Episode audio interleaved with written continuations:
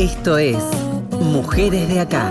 Historias, recorridos, militancias y activismos. Hasta las 20. Mujeres de Acá. Con Marcela Ojeda en Nacional, la radio pública. Ahora que estoy bien, ahora que estoy bien.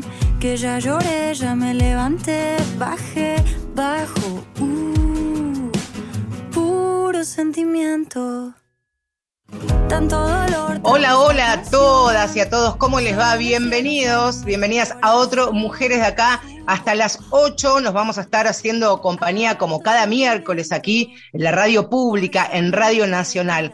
Santas, paganas y populares es el título de este encuentro de, de, mujeres de acá, que por supuesto tiene que ver con estas devociones populares hacia determinadas mujeres en nuestro país. Ustedes saben que para lograr la canonización en la Iglesia Católica hay que seguir una serie de pasos, de requisitos y etapas que aquí no se responde a esa lógica. Pero eh, para comenzar voy a hacer un breve repaso de estas cuatro etapas a las que deben responder los o las aspirantes a beatos y luego santas de la Iglesia Católica. Primero, y mira la cantidad de trámites, ¿eh? para variar, se presenta al Vaticano un informe sobre la vida y las virtudes del potencial santo o santa. Ahí la congregación para la causa de los santos evalúa si esto es viable, Después debe ser venerable, es decir, se reciben, se recogen los testimonios de quienes conocieron a la o el aspirante, al postulante, se analizan los, los escritos y el Papa, circunstancialmente en el poder, evalúa, aprueba o no el documento elevado por el redactor. Para ser beatificado o beatificada es indispensable la realización de un milagro que debe analizarse en la diócesis dónde ocurrió y dónde viven los testigos que les mencionaba hace un ratito y que aportan esta información. Por último, si la congregación da el visto bueno en su veredicto, se envía la confección del decreto para que el Papa la o lo beatifique. Ahí se debe sumar un segundo milagro que haya ocurrido después de la beatificación. Ahí el Papa aprueba y se realiza otro decreto, ahora para la canonización y posterior ceremonia. Esto, como les decía, en la Iglesia Católica. Sin embargo, en la cultura popular no existen estos cánones tan estrictos para beatificar y canonizar. Sin embargo, sí se puede decir que se deben cumplir una serie de, requisitos.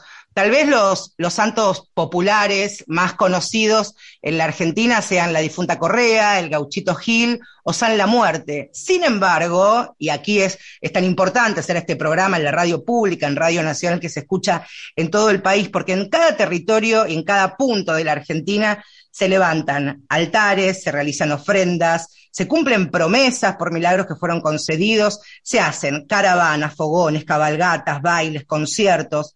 Los promesantes, devotos o fieles, están en cada provincia, en cada ciudad, en cada pueblo, en cada paraje. Y allí, en fechas especiales también, demuestran y muestran la devoción por sus santos y sus santas. En estas últimas nos vamos a focalizar, por supuesto, aquí en, en, Mujeres de Acá. Para esto tenemos dos invitadas es una enorme alegría lo que nos ha costado poder coincidir, no por nuestras agendas y ocupaciones, sino por otras cuestiones que, que nos trascienden a nosotras, pero vamos a hacer de cuenta que no, no ha pasado nada. Gabriela Saidones, licenciada en Letras por la Universidad de Buenos Aires, es colega, es periodista, es escritora, es docente, es editora. Publicó La Montonera, biografía de Norma Arrostito, Las cautivas, qué pasó con todos nosotros, Santos Ruteros, de la difunta Correa al gauchito Gil, Feminista en el exilio y Super Dios, la construcción de Maradona como santo laico. Gaby es una de nuestras invitadas y también Victoria Eger, compañera aquí de Mujeres Acá, parte de nuestro equipo, así que saludo primero a Gaby. Gaby, por fin se nos ha dado, santa tarde, podemos decir entonces. ¿Cómo te va? Bienvenida por fin. Hola Marce, sí, Santa Tarde. Nos dejaron al final, este, las santas nos dejaron, o no o sé los quién, santos, o, o los santos. alguien, alguien Al- dejó que, que finalmente se concrete. Por suerte, y qué, alegría, Gaby, poder charlar con, con vos y, y poder pensar y poder preguntarte, porque sos una experta principalmente de estos fenómenos populares que son tan, tan impresionantes. ¿no? no sé si en otras partes de, de- de la región ocurren, pero a mí me interesa mucho lo que pasa puertas adentro en nuestra Argentina, porque podemos conocer lo que ocurre en las rutas cercanas a la capital y al conurbano, pero vaya cuando uno agarra esas rutas que recorren todo el país, cuántas otras realidades este, y devociones populares vamos a ir conociendo. Y también Vicky, Vicky Eger, qué lindo que nos puedas acompañar también durante todo el programa. ¿Cómo te va? Hola Marce, hola Gaby. Bueno, para mí es un placer porque es un programa muy esperado, me interpela mucho el tema, así que acá estamos para acompañar. Arranquemos, pongamos primero entonces. Gaby, lo primero que te quería preguntar es si hay alguna lógica bajo la cual en, esta construcción popular de las devociones ciertas personas, personajes, se conviertan en, en santas en este caso. Lo primero que uno piensa es que deben haber fallecido como requisito fundamental. Claro, eso es una muy buena pregunta porque es cierto que eh, hay, un, hay requisitos como los que vos mencionabas, de, eh, así como hay requisitos para santos y santas eh, en la Iglesia Católica o beatos, beatas, eh, para la santificación popular también hay requisitos que son bastante similares, porque sí, es verdad, hace falta que la persona haya muerto, aunque eh, eso es algo que en los que estoy trabajando últimamente a partir de Maradona, pensado como santo, eh, Maradona fue santificado en vida y de alguna manera modifica esta, mm, eh, este requisito, digamos, ya no sería el tal, pero hasta, pero hasta ese momento o hasta ahora, digamos que sí, eh, la muerte, la muerte joven y la muerte violenta también, la muerte joven y la muerte violenta contra también lo que Maradona viene a... Mm, a, cambiar un poco, pero también eh, lo cambia una santa argentina, sanjuanina, que es Martina Chapanay, que es menos conocida que la difunta Correa, aunque es la misma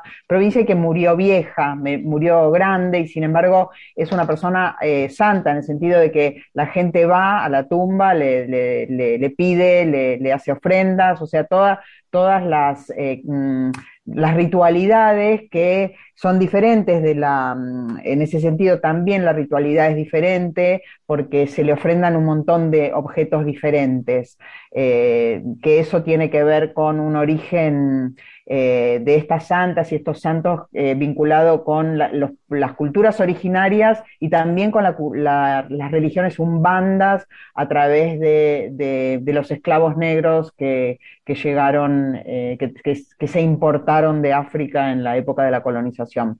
Lo que ocurre con, con Martina Chapanay Gaby es bastante importante, digo, más allá de, por supuesto, estamos hablando cerca de, 1800 y la historia, por supuesto, se va resignificando, se van agregando informaciones que prácticamente es imposible de, chequear, pero una vida sumamente intensa, fue adoptada después que su padre no, no pudo criarla y el fallecimiento de su madre. Allí se convirtió en una, primero que fue chasqui del ejército de, los Andes, bandolera, integrante de las montoneras, pero una vez que, que fallece y que se convierte en, una, en un emblema para para, su comunidad, justiciera, intensa. Cuenta una anécdota que incluso en, su tumba, que está en Mogma, eh, un sacerdote la dice que ni siquiera en su momento estaba la inscripción en la lápida, porque eh, según la historia, ¿no? Por supuesto cuentan que, que no hacía falta ninguna inscripción, había respondido el cura, porque ya todos saben que está acá, la Martina, ¿no? Como ya este, un emblema en sí mismo, su personalidad y su nombre, por sobre lo que había generado en su comunidad, estamos hablando de 1800.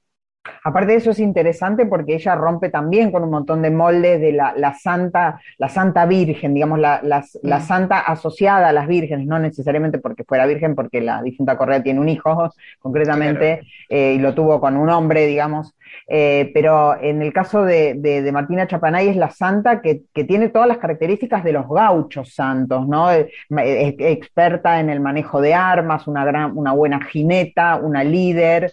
Eh, bueno, esta cosa de, estar, incluso se, decía que también trabajó, digamos, o fue contratada por el ejército. Bueno, eh, toda esta cosa cambia un poco también la perspectiva de, la santidad en el caso de las mujeres. Eh, el otro requisito es el milagro, ¿no? Obviamente, todos los santos y las santas son milagrosos o milagreros, se, les pide porque son capaces de obrar el milagro, en eso también coinciden con los santos y las santas eh, de la iglesia.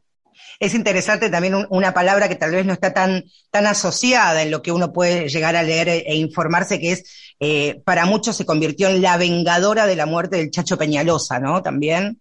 Claro, porque eso también es una cosa que, comparten eh, las personas que son santificadas por el pueblo y es esto que vos mencionaste de la cosa justiciera, ¿no? Acá sería como la justicia, la justicia social, la justicia contra una contra una muerte injusta, eh, digamos, eh, en, el marco de la violencia de la, conformación de los estados, del Estado Nacional.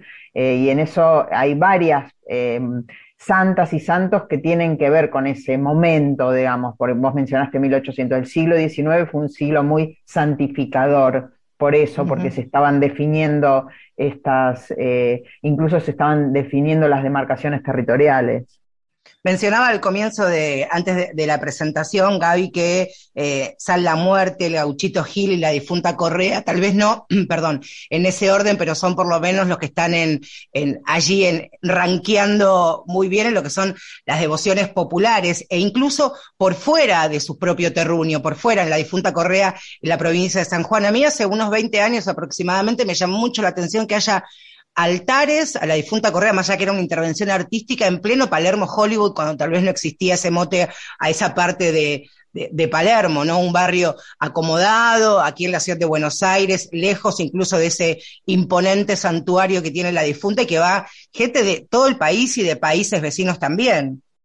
Bueno, ahí lo que pasó es que hubo una especie de apropiación de artistas, artistas visuales, artistas plásticos, eh, de, las figuras tanto de la difunta Correa como del gauchito Gil, que incluso, eh, sí, para hace 20 años o, o incluso también un poco menos, eh, empezaron como a, mm, hacerse incluso devotos, ¿no? De, estos santos, de estos dos santos, y hacer representaciones artísticas, y Palermo fue uno de los lugares a, donde llegó, San Telmo también, eh, tanto el Gaucho Gil como la difunta Correa, en el Parque Los Andes, en Chacarita, tienen sus altares bastante grandes también, ¿viste? Lo que pasa es que esos fueron los dos únicos santos, o los dos santos junto con San la Muerte también, que se mm, salieron de sus jurisdicciones, porque los santos son jurisdiccionales, nacen en un lugar, el origen es una provincia, un lugar que tiene que ver con donde ocurrió el hecho, digamos, la muerte violenta y el milagro. Pero después lo que pasó con la difunta Correa y con el Gauchito Gil, porque tienen esta característica de ser santos protectores de los, de los viajeros, digamos, es que por eso se fueron trasladando a lo largo de las rutas. No es que se trasladan solos, obviamente, generalmente son los camioneros, los, los eh, choferes de micro de larga distancia, las personas que viajan mucho, quienes ponen, porque alguien alguien construye y pone esos, esos altarcitos ruteros, ¿no? No es que se, se autogeneran. Gabriela, en relación a esto de los altares, ¿no? Yo me quedo pensando en, cómo se corporaliza, cómo se materializa esa creencia, ese mito a través de, ¿no? del muralismo, de bueno, la, imposición de ciertos altares, de ciertas, ¿no? de arte alrededor de, y cómo dialoga con otras instituciones más eh, oficiales, ¿no? Hablamos de la iglesia maradoniana, la hemos, la conocemos y a raíz de la muerte de Maradona tomó otra, otra relevancia. Me parece importante también eh, destacar esto, ¿no? De cómo interpela a quien pasa por la ruta, a quien camina una calle de Palermo, eh, la, importancia de, la institución, ¿no? Más allá de, que se muevan los límites de, lo marginal, entre comillas, en relación al oficial. Bueno, eh, eh, dos cosas. Una, que eh, justamente las religiones populares, la religiosidad popular, lo que, lo que viene a cuestionar es a la religión oficial, ¿no? La religión oficial católica impuesta por la colonización también. Por eso digo, siempre hay sustrato originario en el origen de estas religiones. Y en el caso del muralismo, por ejemplo, es interesante cómo el muralismo, en el caso de Maradona, es el arte por excelencia en el que se lo fraguó, ¿no? Y en el que se lo sigue fraguando. Pero el muralismo, fíjate que es urbano, porque el tiene que haber paredes, ¿no? Tiene que haber paredes, eh, edificios con cierta altura eh, y gente que circule y, vea los murales, ¿no? Es algo que no se da tanto en, santos y en santas rurales, digamos, o de, o de, las provincias. Por eso el muralismo se impuso sobre todo en Maradona, que viene como a, por eso también a dar, a, dar un giro en la religiosidad popular, en la forma de religiosidad popular, en las formas.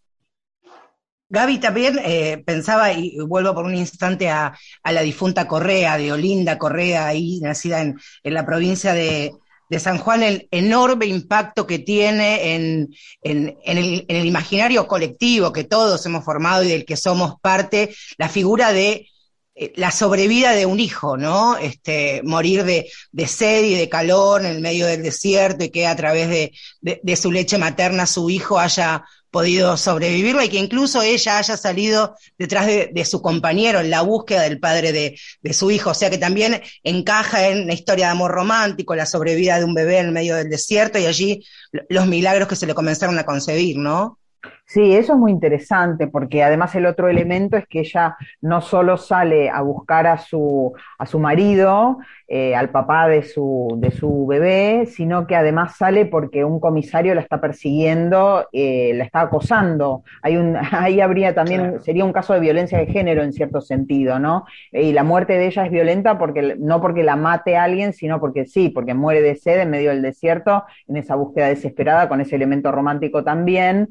Eh, y, el milagro consiste en que le da de, mamar a, su bebé aún muerta, algo que es imposible desde el punto de vista biológico, digamos, ¿no? Eh, no, no, no, no, no existe la posibilidad de que nadie pueda seguir produciendo, una madre puede seguir, pueda seguir produciendo leche una vez muerta. Entonces, bueno, ahí obviamente está el milagro, está eh, también la leyenda, no hay... No hay pruebas, eh, no hay pruebas concretas de la existencia de, Olinda Correa, en el sentido de que no hay certificado de nacimiento, no hay eh, registros de su, de su vida más allá de los relatos y las representaciones que se hicieron eh, posteriormente. Y bueno, ella, eso, eso también construye santidad, ¿no? Todos esos elementos un poco también bastante sobrenaturales, digamos. Hay mucho de lo sobrenatural tiene que ver con, con la santidad. Eh, toda, toda la santidad tiene que ver con lo sobrenatural, la católica también, ¿no? Y, la devoción por, la difunta Correa, que por supuesto tiene fechas especiales también, es una peregrinación de distintas provincias que llegan hasta, hasta San Juan. Hay tours que incluso tienen que ver con ir a conocer este santuario que es imponente que más allá de las botellas con, con agua, que precisamente tienen que ver con esta entrega eh, para una mujer que supuestamente murió de sed y de calor en el medio del desierto, también eh, esto de, de cómo ha ido de boca en boca la devoción y los supuestos milagros, porque allí en el santuario una parte de las botellas puede encontrar, veía algunos documentales en, todo este tiempo de, de la devoción hacia, hacia la difunta corrida desde chapas de, autos, de camiones, llaves de casa, vestidos de novia, o sea que es este, también una foto de esta gran película, ¿no? Sí, total, lo, de, eh, bueno, ir al santuario en esas fechas donde, bueno, Semana Santa es una de las fechas, después está la cabalgata, la difunta, que no, no sé si se sigue haciendo la cabalgata, yo la hice la cabalgata, que es montones y montones de, personas a caballo, eh, tratando además de llegar primeros desde San Juan hasta Vallecito, que son bastantes kilómetros, eh, y ahí eh, ese lugar, ese santuario, es un pueblo además, es un pueblo santuario que tiene su propia iglesia, su, su propia escuela, además vive gente, hay viviendas, eh, hay todo un tema con el agua y con la sed en, San Juan además, pero lo que quiero decir también ahí es que la iglesia ahí se acerca a la, devoción, la iglesia católica se acerca a las religiones populares porque saben que ahí hay devotos fieles, eh, a, los cuales también, eh, de los cuales de alguna manera reapropiarse. La, la, Iglesia Católica en las jurisdicciones donde, donde estos santos tienen mucha fuerza, porque todo sanjuanino es de la difunta, por ejemplo, e incluso muchos mendocinos de la zona de Cuyo también, eh, la iglesia sabe eso y entonces los curas hacen, bendicen la cabalgata, por ejemplo, bendicen a los, a los peregrinos que van en peregrinación al santuario, se hace una misa, como pasa también con el, con el gauchito Gil. Pero quería decir que no nos olvidemos de Gilda, ¿eh? Sí, ahora, ahora, por supuesto, ahora tenemos todo un, segmento dedicado a, a Gilda, tal vez la, la santa popular más cercana a nosotras en el tiempo, pero quisiera solamente, vos hablabas recién este, sobre que también de Olinda Correa, según esta historia, escapó de, del acoso del que venía siendo, este, siendo perseguida y siendo víctima. En 1934, y paso un segundito de la provincia de San Juan a la provincia de Córdoba, Ramona Moreno, se, se, por lo menos los registros periodísticos, se trató del primer femicidio, que por supuesto no se llamaba así, del siglo XX en aquella provincia, en el barrio Observatorio Astronómico, y los titulares de aquella época sobre el crimen hacia contra Ramona Moreno decían, porque no quería quedarse, la maté, confesó el femicida, como lo llamaríamos hoy, el asesino de Ramona Moreno, esta cordobesa de 25 años y que fue asesinada en 1934. Fue considerada, e incluso hoy, aunque por supuesto, su tumba está, hubo un traslado del cementerio, pero todavía eh, cuentan quienes viven en este barrio, se le acercan ofrendas, flores, incluso pañuelos del color violeta, que es el, color este, que, representa al, feminismo, por lo menos aquí en la región. Así que también la Ramonita tiene también este, alguna lógica, la comentábamos, muy joven, este, asesinada por razones de género, en un barrio muy pequeño, en la provincia de Córdoba, y tiene, este, que tal vez no llega a ser santuario, es una tumba, pero que también tiene el acompañamiento de, ciertos objetos que tienen una carga simbólica muy importante también, ¿no? Sí, Ramonita también. Sí, bueno, el, el, el tema de la, de la, violencia de género está en algunos eh, otros casos también mm, actuales. Eh, estoy pensando también, bueno, en, en, la zona, digamos, en Catamarca. María Soledad Morales. María Soledad, eh, claro. Es una santa, de las, le dejan vinchas, le dejan carpetas, ¿no? Es una santa adolescente, digamos, y también fue víctima de género, de, una, de, de, de un femicidio por parte de, de personas del poder de Catamarca marca, ¿no? Así que eh, obvio que el femicidio también es, un, es una muerte violenta que, que puede generar eh, devoción y santidad, ¿no? Pero hay otras, por ejemplo, la, la Pilarcita, que es una nena, eh, las niñas santas, ¿no? También, bueno, está la niña santa, la película de, de Lucrecia Martel, pero está sí. eh, la, la, Pilarcita es una niña santa eh, a la que se le dejan muñecas en corrientes, por ejemplo, y es una nena que, que fue atropellada por un carro, por ejemplo. Eh, o sea que las formas de muerte violenta pueden ser diferentes, pero, pero también la, esa, esa muerte joven genera santidad de nuevo, ¿no? Ahí está, de Corrientes volvemos, subimos un poquito a, este, a la provincia de San Juan. Vamos a ir con lo que van a estar escuchando ahora, mientras hago la presentación, es pobrecita la de Olinda, porque desde el, el chango huaqueño, pasando por Jorge Cafrune y José Larralde, le hicieron canciones a la difunta Correa o le cantaron. En 1968, José Larralde grabó esta canción con letra de Ofelia Zucoli Fidanza y mucho más acá en el tiempo, en el 2010, con los textos de Pacho O'Donnell y música de Antonio Tarragorros, la difunda Correa y su niño fue parte de Pasiones en la historia argentina, con canciones dedicadas también a Camila y Ladislao, Facundo Quiroga y el Moro, Mariano Moreno y Guadalupe. Lo que están escuchando entonces ahora es a José Larralde y Pobrecita, la de Olinda.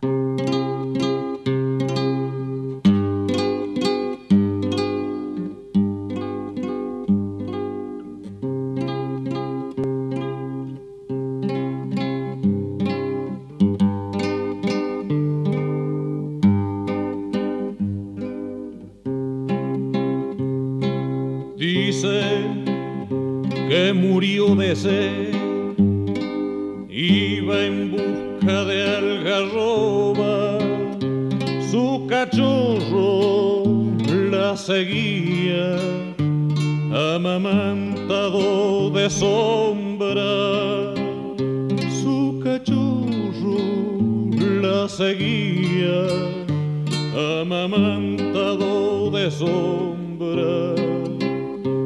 Pobrecita la violinda que amargo fue su destino. Los arrieros la encontraron dormidita en el camino. Los arrieros la encontraron dormidita en el camino.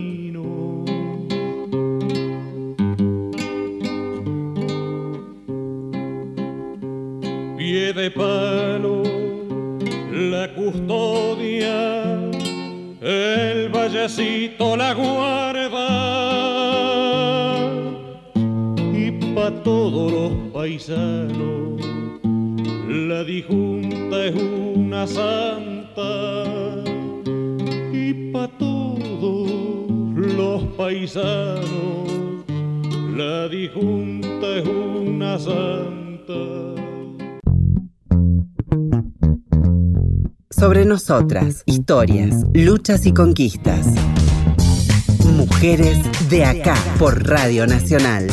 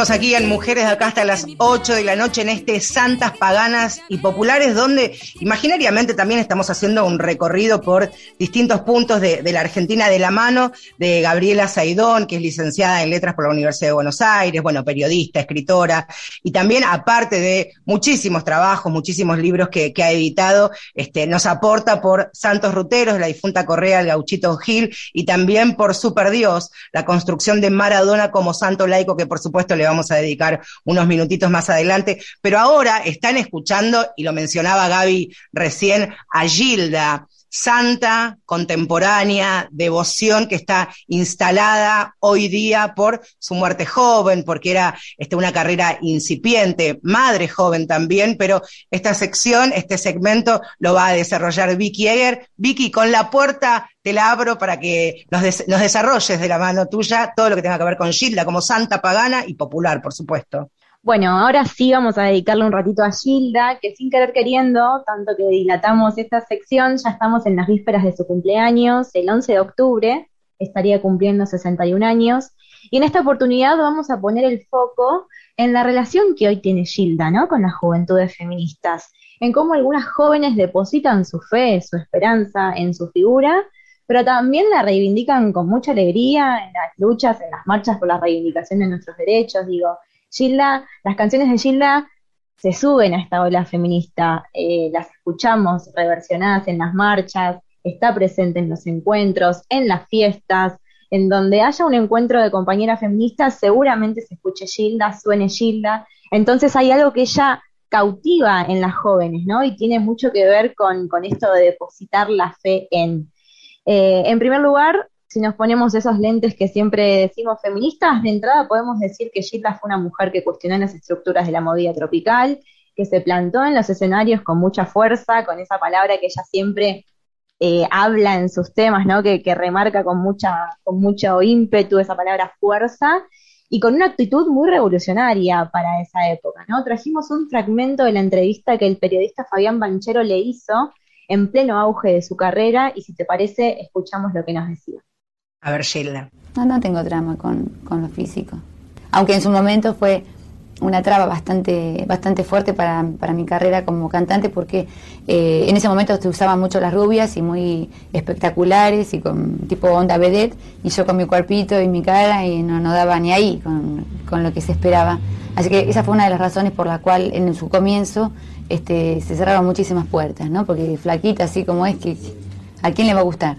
Pero bueno, esta garganta que Dios me dio y este corazón hicieron que, que la gente me quiera como soy y no, no como ellos querían que sea. Claro, Vicky, ahí Sheila es, es contundente también como de alguna manera rompe los estereotipos que estaban en boga en ese momento en la movida, eh, la movida tropical, en la cumbia, de las mujeres, ¿no? Por supuesto. Sí, recordemos a la Tetamanti, ¿no? A, a Gladys, la bomba Alia Cruzet. tucumana, al- exacto, a Alia Cruzet, digo, personas muy voluptuosas, muy curvilíneas, digo, el estereotipo de mujer era ese, ¿no? Eh, cuanto más curvas había, más, más rendía, más, más, eh, más comercial era, ¿no? Toti Flores, que fue manager y pareja de Gilda, explicó en varias oportunidades que el éxito, ¿no? de Gilda terminó por instalarse con el lanzamiento de este tema La Puerta, que escuchábamos al inicio de la sección. Era el año 1994 y en ese momento rompió los récords de todos los rankings de radios de todo el país, ¿no? Porque a Gilda no se la escuchaba solo en Buenos Aires, sino también tenía una movida muy fuerte en las otras provincias del país. Y si nos detenemos en la letra del tema, que es con la, justamente con la que abrimos la sección, reflejaba este hartazgo, esta rebeldía ante el abuso de poder de un varón que hace lo que quiere con sus vínculos, que no respeta los acuerdos. Entonces, para esa época fue un planteo muy avanzado, ¿no? Muy feminista. Y, pensa- y pensaba Vicky también en esa imagen que estaba construida y lo que era Gilda, ¿no? Aparte de no coincidir, por lo menos desde el estereotipo de la estética, con las dos mujeres que en ese momento más representación mediática y pública tenían, como Lía Cruzet y la bomba Gladys, la bomba tucumana, también Gilda una persona angelical, maestra jardinera de, de profesión, este, visiblemente, o por lo menos lo que se le veía, este, delgada, supuestamente débil, ¿no? Vino de una manera disruptiva este, a llegar a, a lo que es la movida, la movida tropical y el predominio de los varones en la industria. Sí, tal cual en esa época muchas jóvenes, muchas jóvenes, no podemos decir feministas, empezaron a identificar con Gilda porque tenían como referentes a los cantantes como el, el cantante de Comanche, ¿no? ¿No es cierto? Chicos muy carilindos, muy eh, bajo los parámetros de belleza de esa época, entonces hasta en ese sentido vine a romper con las estructuras de representación, de que para las, pa- para las fans era una mujer a quien seguían, ¿no? Eh, como te decía antes, fue el 7 de septiembre del 96 que Gilda sufre ese accidente que lo lleva a la muerte, pero el mito alrededor de su santidad tal vez nació antes, no se vino construyendo, más allá de esta muerte trágica de la que hablaba Gabriela antes. Y es en este punto donde las jóvenes feministas tal vez empiezan a edificar su fe, ¿no? Con claras resistencias a las imposturas de las iglesias tradicionales. Eh, algunas creemos, porque me considero ¿no? una de ellas, que no solo es posible hacer la revolución feminista escuchando y volando sus canciones, sino también que podemos depositar nuestras creencias en estas santas paganas, ¿no? En el siguiente audio, Gilda cuenta una anécdota que luego de la muerte se resignifica, cobra otro sentido, así que si te parece lo escuchamos y veamos cómo se empezó a construir el mito. Ahí está. Cuando terminó el show, voy al micro y sube la nena con una señora y la señora me dice, mira, este, te vinimos a ver y a saludar para agradecerte. ¿Qué? ¿Qué le digo? Agradecerte que gracias a, a vos, la mamá de ella está bien, está en la casa de vuelta porque había tenido un intento de suicidio, se había cortado las venas y ella cuando tiene terapia intensiva, la, la horita esa que te dejan visitar, le ponía un grabador con un tema que yo cantaba antes que se llamaba Baila esta cumbia y se lo ponía acá en el pecho a su mamá y, claro, la nena en su inocencia creía que la mamá con el grabador se iba a curar. En realidad yo creo que son cosas de los médicos. Bueno, y salió a flote, entonces para, para esa criatura, verme en un show y que escuchar esa canción que estábamos cantando, que era la que ella había elegido para su mamá, era lo que lo había emocionado tanto. Pero lo cómico de todo esto fue que la señora venía a que yo le cure la diabetes. Ahí está, la construcción del mito, que por supuesto de la mano de la música. Así que, Gaby, si te parece, vamos con No es mi despedida, una de las canciones más, más preciosas y conmovedoras de Gilda. Dale. Dale.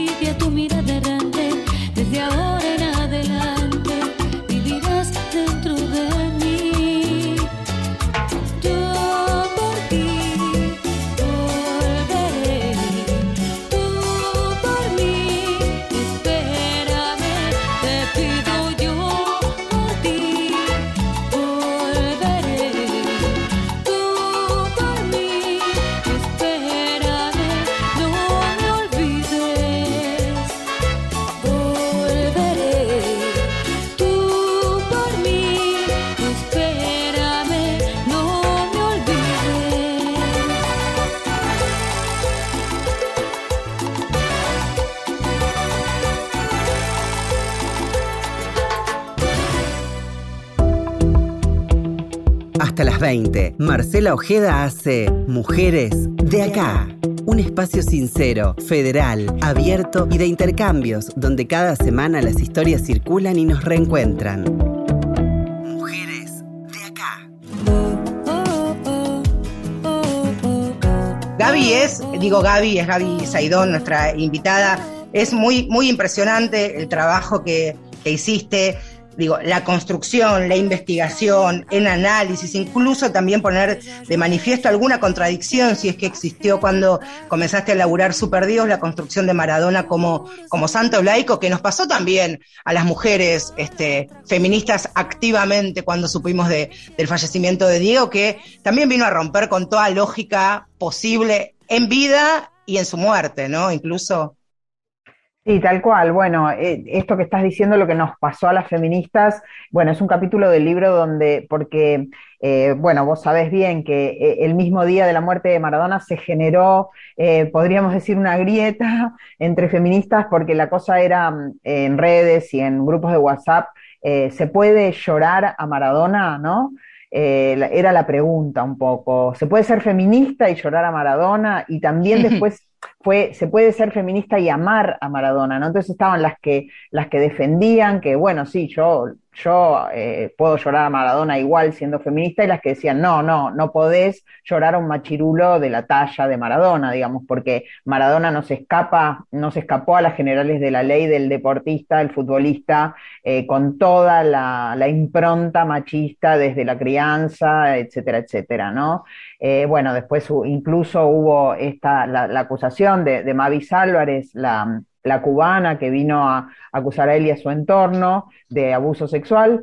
Eh, para mí, eh, bueno, eh, yo, yo publiqué el libro antes de que llegara esa acusación, pero para mí en, la, en esta teoría de, de, su, de su santificación en vida incluso, es eh, Maradona como visto como eh, un ser muy imperfecto, digamos, así como fue el mejor jugador del fútbol del mundo y ese vínculo que él tenía con la pelota y esa belleza en su, en su manejo de la pelota, mm, creo que nadie en el mundo nunca, eh, perdón, ¿no? Messi, pero eh, Sí. nunca lo van a igualar. Eh, de, de la misma manera tenía todas las, las otras cuestiones complicadas en su vida, ¿no? Consumos problemáticos, adicciones, ese vínculo con, con sus mujeres, eh, también difícil y problemático y violento, porque bueno, eh, digo, no le podemos pedir a Maradona que hubiese sido feminista, aunque nos hubiese encantado también, ¿no?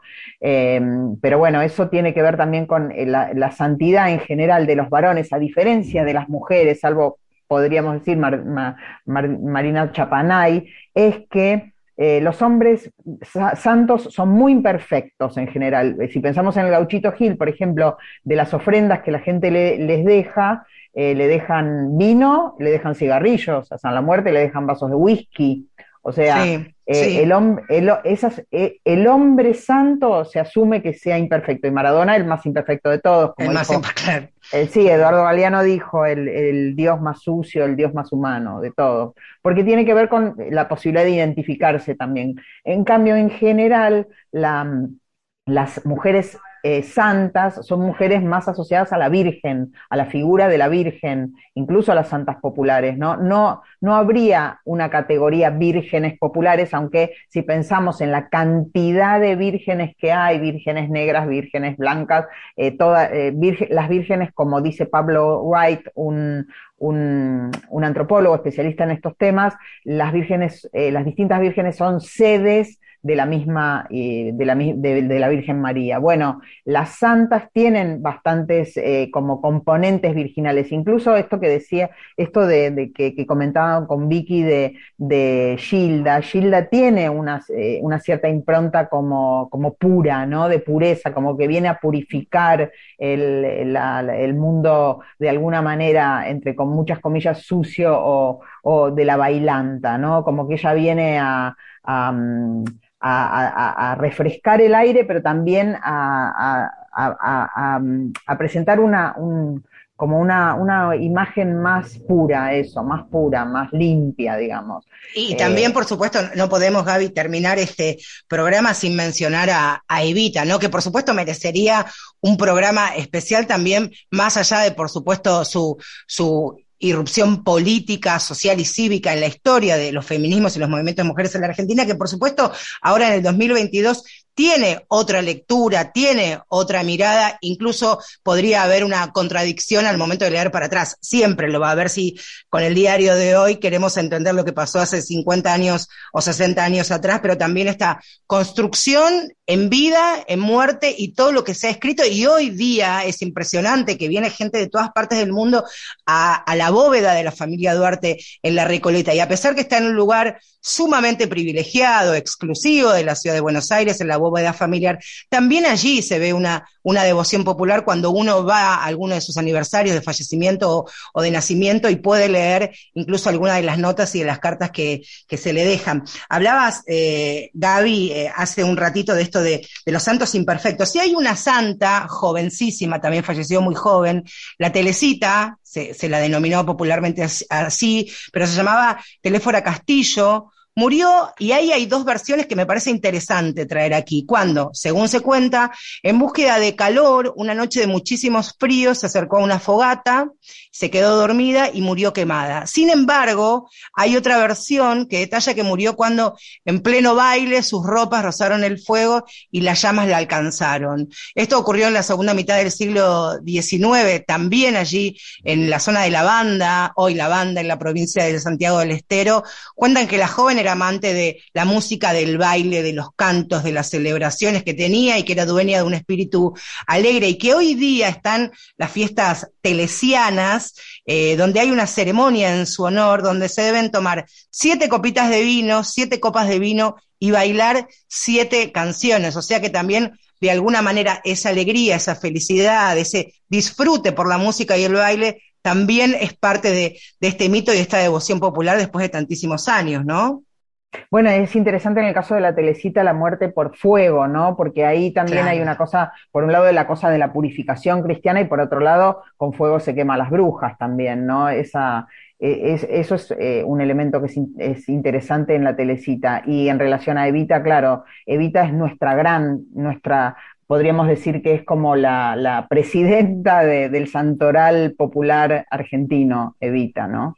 Es nuestra gran Hemos- santa. Nuestra gran santa. Quiero agradecerle a las dos, Vicky, qué lindo que podamos haber compartido todo este programa. Y después es verdad, de, de, patear tantas veces este programa que, insisto, no tiene que ver con cuestiones técnicas ni con la agenda, sino por cosas que fueron sucediendo durante estos casi más de dos meses que queríamos hacer este programa, pero por suerte lo que tiene de bueno la temática santas, paganas y populares es que vence al tiempo y a la agenda periodística. Así que Gaby, yo te quiero agradecer un montón, siempre es un lujo escucharte, leerte y tenerte cerca, así que te mando un beso enorme y muchas gracias por tu tiempo, por supuesto. No, muchísimas gracias a vos, Marce, por la convocatoria y, y me alegro un montón que, que hayamos podido tener este encuentro y bueno, quedará un, un, Un abrazo para hablar de, de Vita. Y el, abrazo, el abrazo. Ahí, nos queda. Vicky, Un placer gracias. con Vicky, ¿eh? Ahí está. Y nos Vicky vamos a ir, Vicky, un beso grande, también te despido, aparte de Feminacida. Nos vamos a ir con, eh, vamos a escuchar a una adolescente, jovencísima voz de Soledad Pastoruti, que cantaba, que interpretaba un tema que tiene como protagonista a Séfora Castillo, allí de hoy la provincia de Santiago del Estero. Se llama Digo la Telecita. Con ella nos vamos. Nosotros nos vamos a reencontrar el próximo miércoles en este Mujeres de Acá. Eh, Gustavo Kogan, productor periodístico de este programa. Mi nombre es Marcela Ojeda y no hablo más. Y nos vamos con la Sole. Hasta la próxima.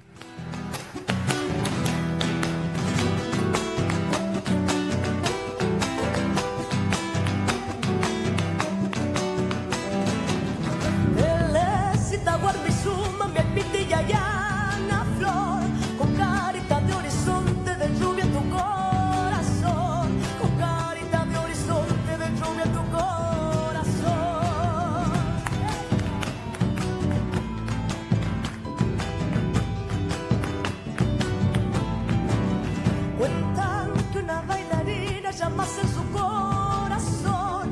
Era incendiada madera, golpes de una.